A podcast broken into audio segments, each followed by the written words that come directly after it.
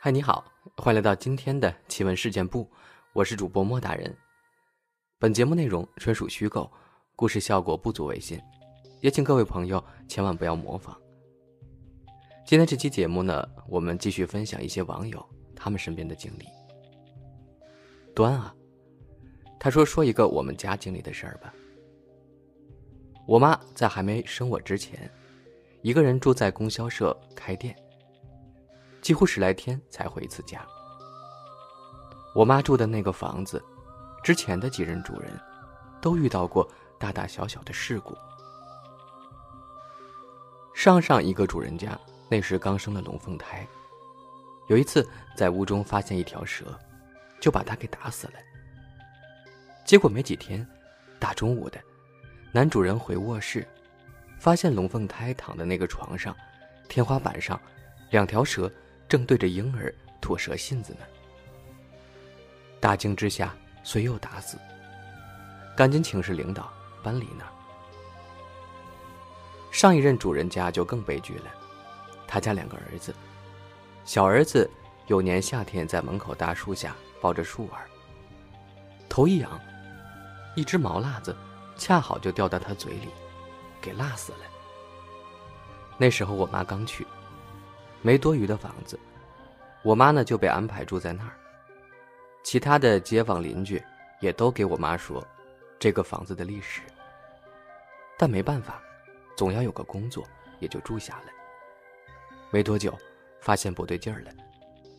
首先，是夜里卧室经常会晃悠，好像……山上炸石头的时候，给附近民房带来的那种震荡一样。其次，按理说，那个年代，农村的夜是很黑的，因为没有什么路灯。但我妈跟我说，那时候她的卧室一到晚上，几乎都不用点灯，看事物也都很清楚。但不知这光到底是从哪儿来的。另外，时常晚上醒来。能听见若有若无的呼噜声。那时候房子连水泥地都没有，都是土地，所以屋子中杂草很常见。有天晚上，我妈在墙角杂草丛里发现了一个碗口大的洞。第二天店面关了门，我妈就一个人走几十里夜路回老家，把这事儿跟她爷爷说了，也就是我的老祖宗。要说上了年纪的人。很多事情你不得不服，他们见多识广。我老祖宗就跟我说过，他年轻时有两年，他们那儿附近几个村子出现野人的故事。那人浑身都是毛，半夜会敲你窗户。那时候家家户户床边都要备着斧头、砍刀什么的，就是怕野人冲进来。老祖宗就跟我妈说。可能是蛇灵。有一类蛇灵，修正前会在土里待很多年，能懂人话，让我妈回去不要怕，该干嘛干嘛。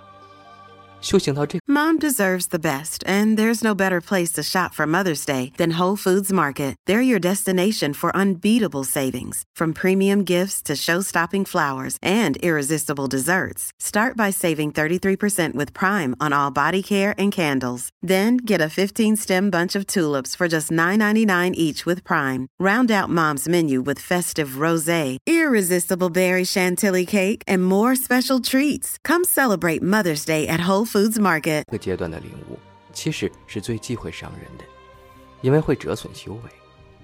你别得罪他，他反而对你有益。我妈就回去对着空气说了一些和平相处的话。时常若出门几天不回，就放一碗饭在洞口。有时候回来会发现被吃得一干二净。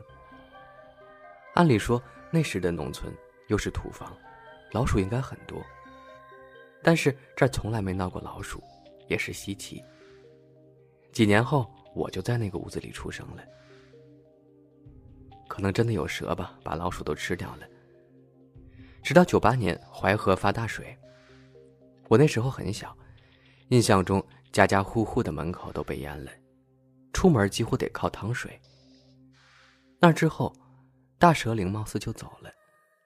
可能是我们家下面被淹了，他也就不适合住在那儿了。洪水之后，我妈说屋里就开始出现老鼠。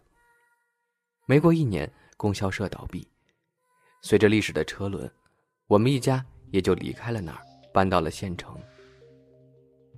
对了，有个插曲，九八年发大水那回，从我们家向南十里地外有个水坝。有天，一个老太太在坝上割草，准备拿回家喂猪。只听远处草丛发出稀稀疏疏的响声，离老远就看到草丛拼命的朝两边分开。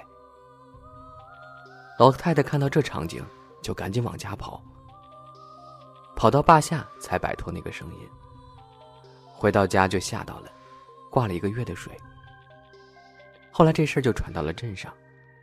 大家都说，是我们家地下的蛇灵搬到那儿去了。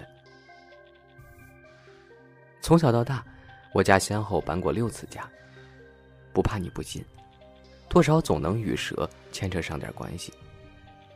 初中那次搬家，晚上七点多，我妈回老房拿东西，发现两条一米多长的花斑蛇躺在堂屋门口，吓了一跳。我妈就说：“我们家搬了。”多谢二老护佑我家这么多年，你们也赶快走吧，别被人抓到，就不好了。那两条蛇听完之后，就慢悠悠的盘起身走了。最后说一句，如果你以后看到蛇，千万别说“蛇”这个字儿，特别是开了灵日的，会不高兴的。蛇俗称小龙，一世若得性修行，就能冲着化龙化蛟去的。人作为万灵之长，最大的优势其实说穿了就是一张嘴。人言可畏，若你说他是蛇，无形中给他定了性，他在化龙路上希望就更渺茫一分。万物皆苦，不论多么千奇百怪的路，都不那么容易走。突然有点鸡汤的味道，受教了。从小到大，可以说我听过最多的灵异事件就是关于蛇的。下面呢，再给大家讲一件，是我一个长辈告诉我的。这位长辈年轻时候参过军，大概是六七十年代的事儿吧。他们那时部队流传着一件轰动一时的事儿。由于那时长辈跟我说的时候具体到了年份、出征部队的编号和地点，所以我心中是深信不疑的。当时有个部队传递员，受领导命令去几十里地外的另一个部队交一封信。当时为了节省时间，他就抄了一条近道。那一片的地形属于多山地带。据说明朝开国时，刘伯温替朱元璋选地定都，走到这一带，发现是块风水地，但是左数右数都只有八座山。没能凑够九五至尊这个数。其实他是忘数了自己脚下站着的这一座。这个送信员走到一座小山脚下时，隔着树林发现有条蛇盘踞在山头。那是一座只有一百米左右的小山，所以在大山林立的这块很难从外面看见。那条蛇是横搭在山顶的。从蛇腹到蛇尾，竟然一路从山顶拖到山脚，前半身在山那边，送信员也看不到。他大吃一惊，赶紧原路返回，把这事儿报告给了上级。当天下午，领导一再确认这个邮递员没有疯了之后，就小规模的集结了一支三十多人的部队，人人配枪，用一辆货卡运着进了山。山路难行，距离目的地还有一段距离时，部队就只能下来步行。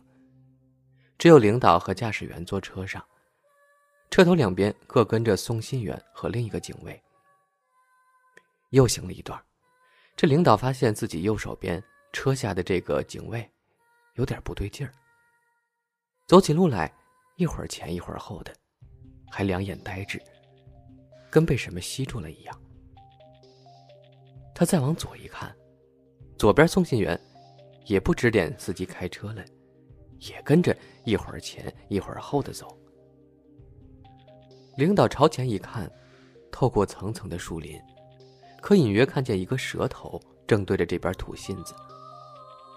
我的妈呀，这得是多大的蛇呀！领导大喝一声，朝着窗外的警卫员就是一个大耳光子。警卫员这才猛地一下醒过来，领导赶紧喊后边的人跟上。大家一路隐蔽，一路开枪，越靠近，越发现这蛇大的离谱。几十人对着这么一个硕大的目标，不要命的扫射。蛇受伤腹痛，掉转头朝深山里游去。还有不要命的想追，领导上去就给拉住了。这事就算结束了，赶紧集结人回去。这两个左右被吸过的警卫。回去在床上躺了很久，一直都是眼睛发直，有点魔怔的样子。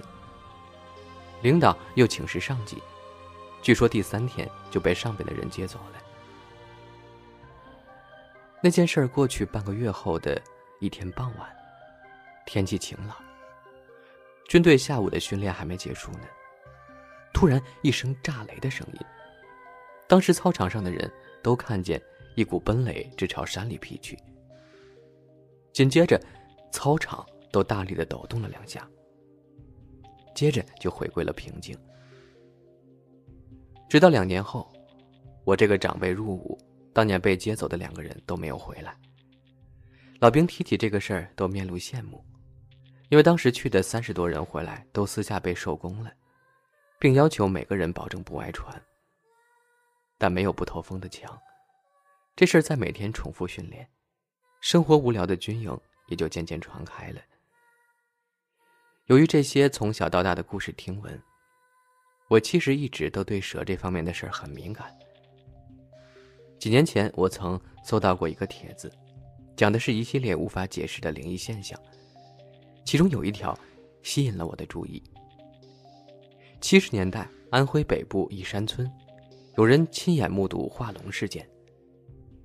事后，当地村民在山林多处发现过被雷劈得零碎的蛇的身体。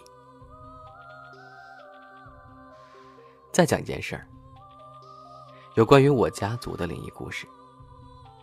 我的五姨，这个发生时间是和供销社蛇灵的故事同时期的。我的五姨是我妈的亲妹妹。据我妈说，这也是她最喜欢的一个妹妹。在我刚出生不久，因为我妈忙着开店，我爸又每天要骑几十里的摩托车去上班，